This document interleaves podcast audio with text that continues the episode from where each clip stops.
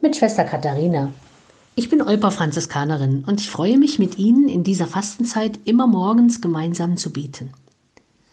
Gestern hat ja die Fastenzeit begonnen, die österliche Zeit auf Ostern zu. Manche haben in einem Gottesdienst sich das Aschenkreuz auf die Stirn zeichnen lassen, so als Zeichen für den Start. Ich bin angekreuzt, ich mach mit. Ich war ehrlich gesagt ganz verdattert gestern Morgen, als plötzlich so viele Menschen in dem Gottesdienst saßen, wo wir sonst immer zwischen 20 und 30 Leuten sind, waren es sehr, sehr viel mehr.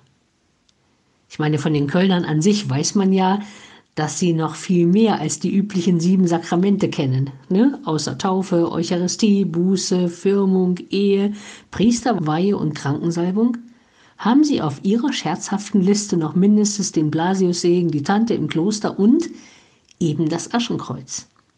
Wahrscheinlich hat das damit zu tun, dass bei diesen so äußerlichen Zeichen nochmal greifbarer, begreifbarer wird, worum es denn hier geht. Mit der Asche wird nochmal klar, Mensch, denk dran, viele Sachen, die du so treibst und die dir so enorm wichtig sind, sind total vergänglich. Und in ein paar Jahren weiß davon keiner mehr was. Es zerfällt zu Staub und wird vom Wind weggeblasen. Schau also, um was es wirklich geht. Dass alles, was wir tun und anfangen, vor Gott Bestand hat.